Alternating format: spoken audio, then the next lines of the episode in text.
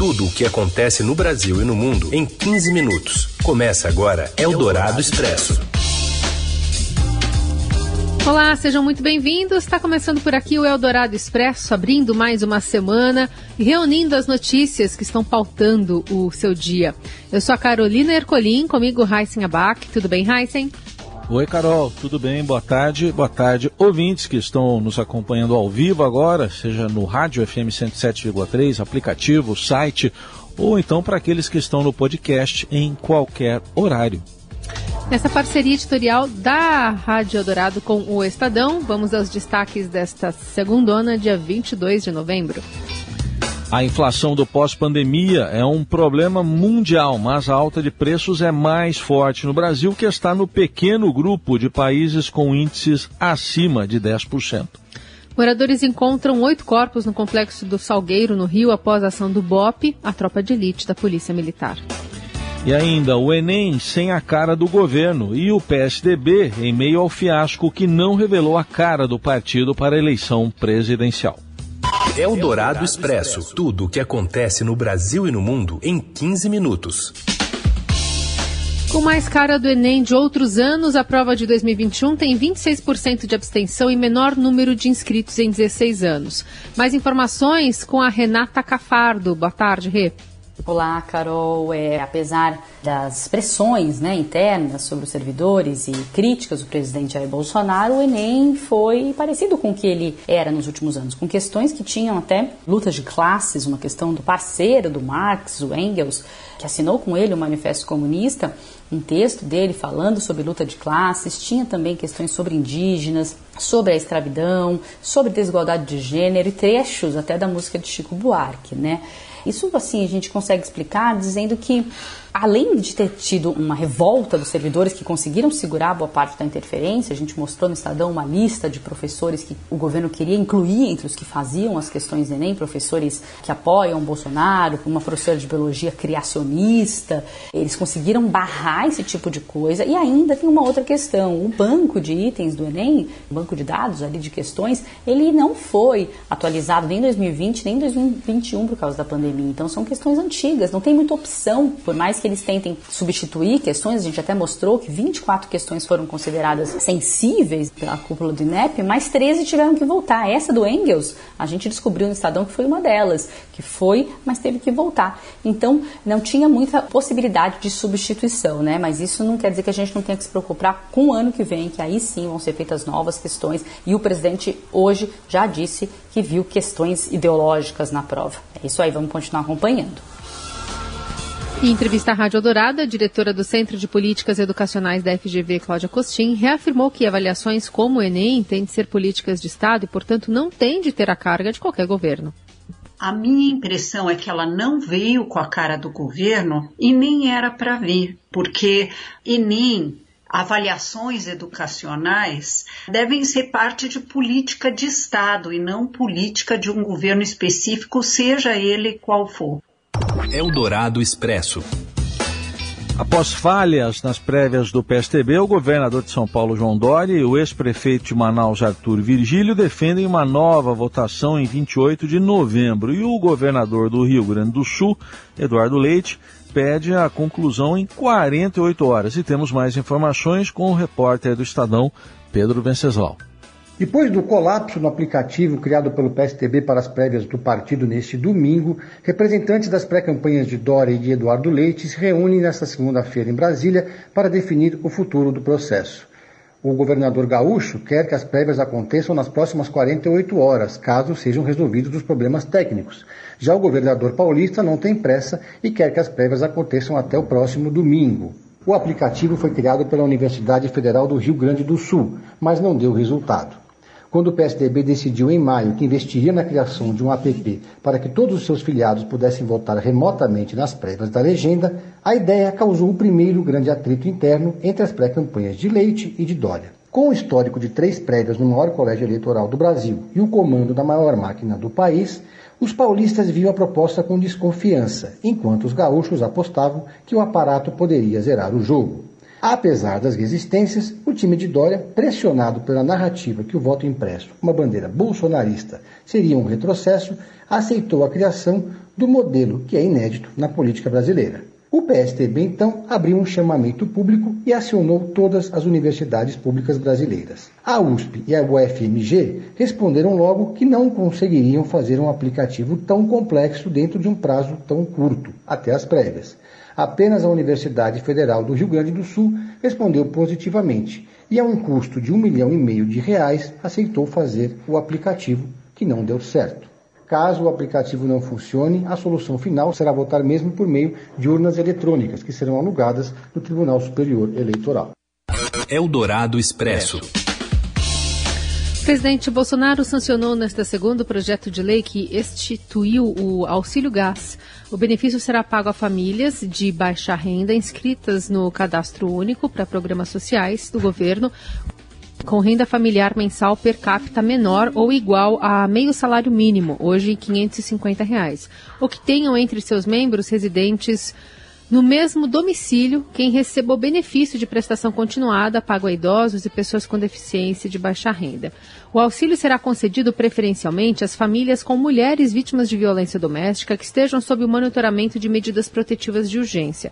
As famílias com direito ao benefício receberão a cada dois meses o valor correspondente a uma parcela de no mínimo 50% da média do preço nacional de referência do botijão de gás, né, de 13 quilos.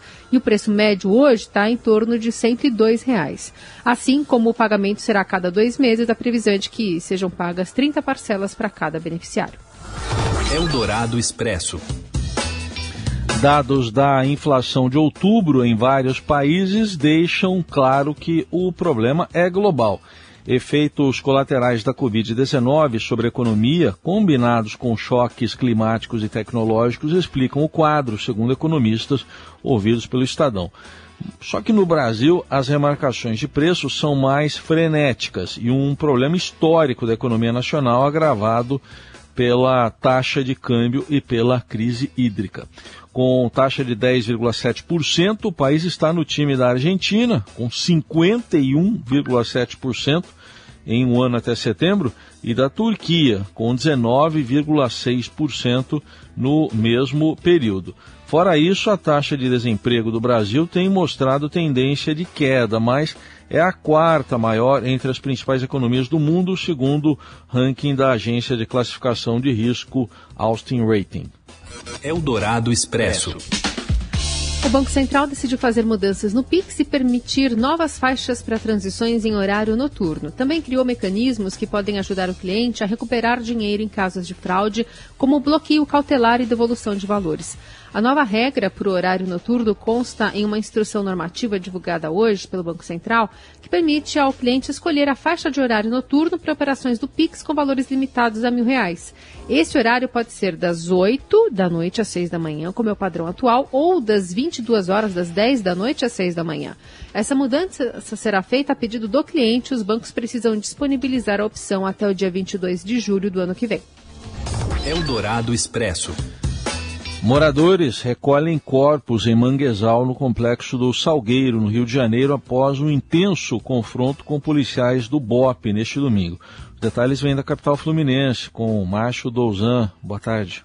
Olá, Carol, olá, olá a todos. Pelo menos oito corpos foram retirados do mar de mangue no complexo do Salgueiro, em São Gonçalo, na manhã desta segunda-feira. A retirada dos corpos foi feita por próprios moradores do local. Vale ressaltar que no domingo, agentes do Batalhão de Operações Especiais da Polícia Militar realizaram uma operação no local um dia depois de um sargento da Polícia Militar ser ferido na região. Segundo informações da Polícia Militar, a ação do BOP ocorreu após informações de que um dos envolvidos na morte desse sargento estava ferido no local.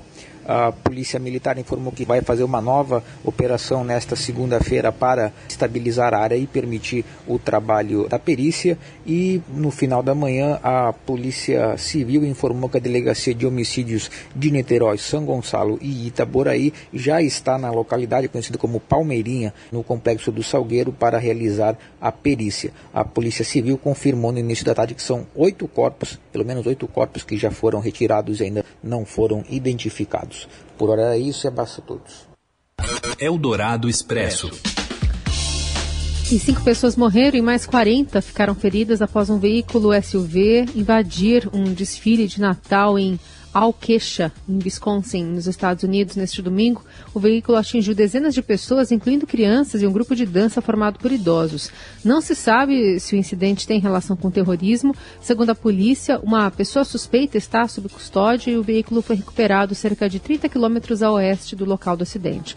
Um vídeo compartilhado nas redes sociais mostra o momento em que um veículo vermelho avança em alta velocidade pelo desfile, parecendo atropelar mais de uma dúzia de pessoas. Um policial disparou contra o automóvel na tentativa de impedir o atropelamento.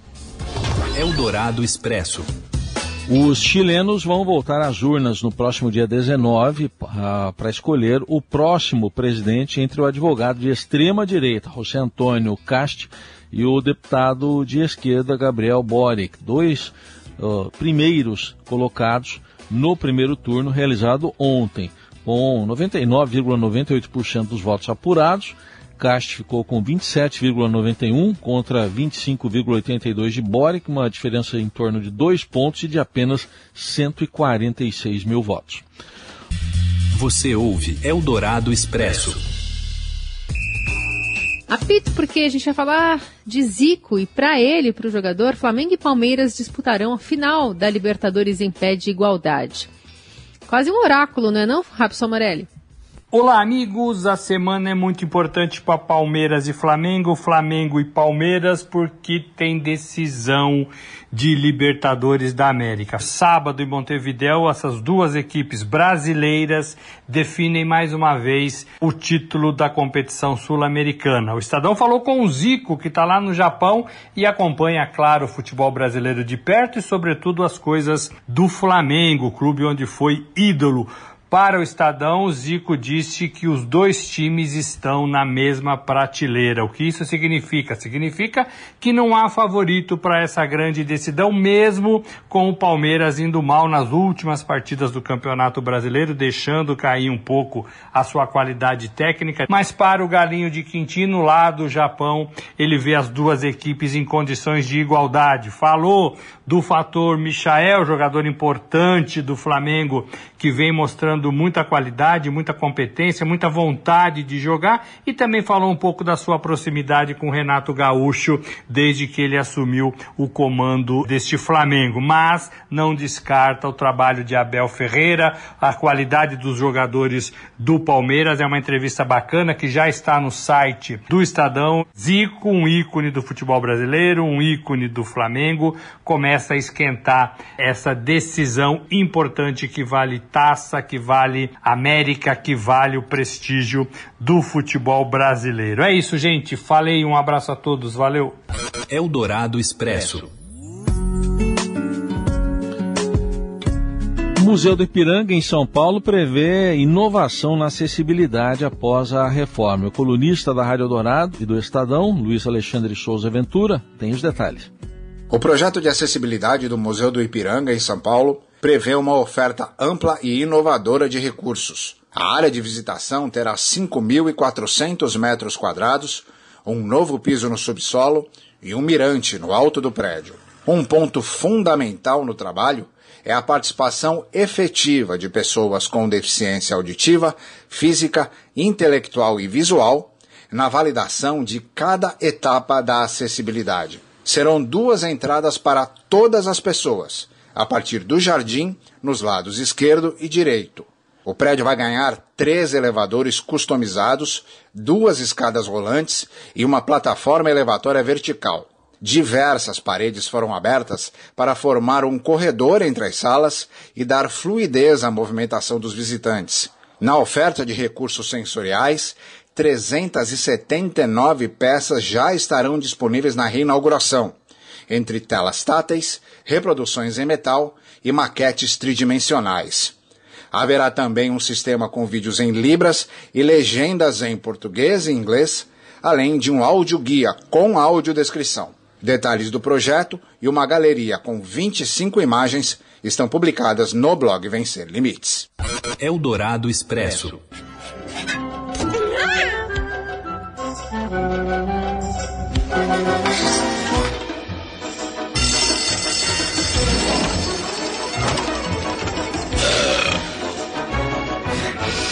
Redes sociais impulsionam fãs de profissionais da dublagem que terão conferência nacional Dublacom.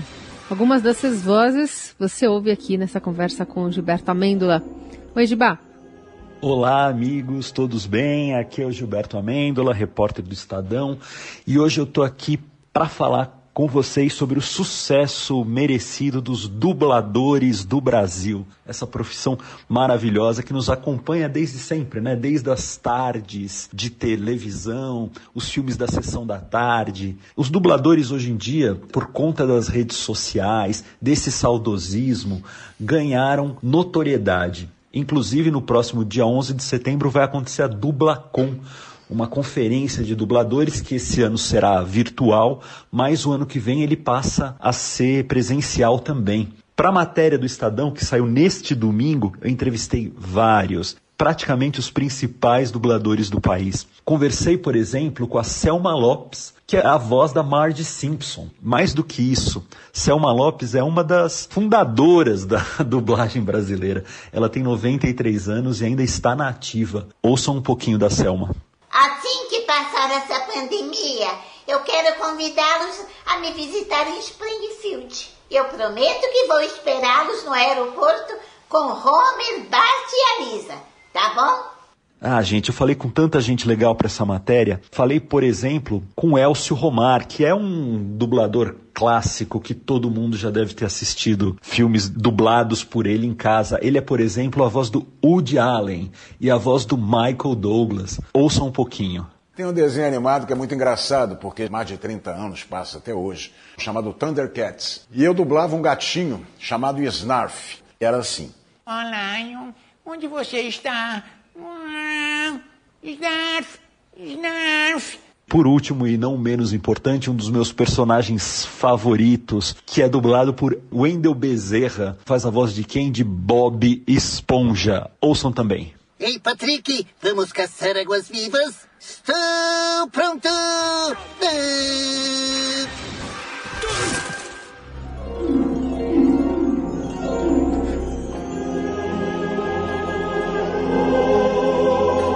Bom. Aliás, fica o convite para você ver os rostos né, dessas vozes no, na TV Estadão. Tem lá os vídeos dessa reportagem do Giba Mêndola falando aqui sobre as dublagens. Eu, eu, confesso que algumas são saudosas, mas a do Bob Esponja não me atrai. De, de fato, é um tom de voz que não, não, não gosto muito. Eu acho que o Bart soltou mais uma aí para você. Horário do almoço e tal. Pelo né? que eu entendi, é o Bart Simpson esse aí.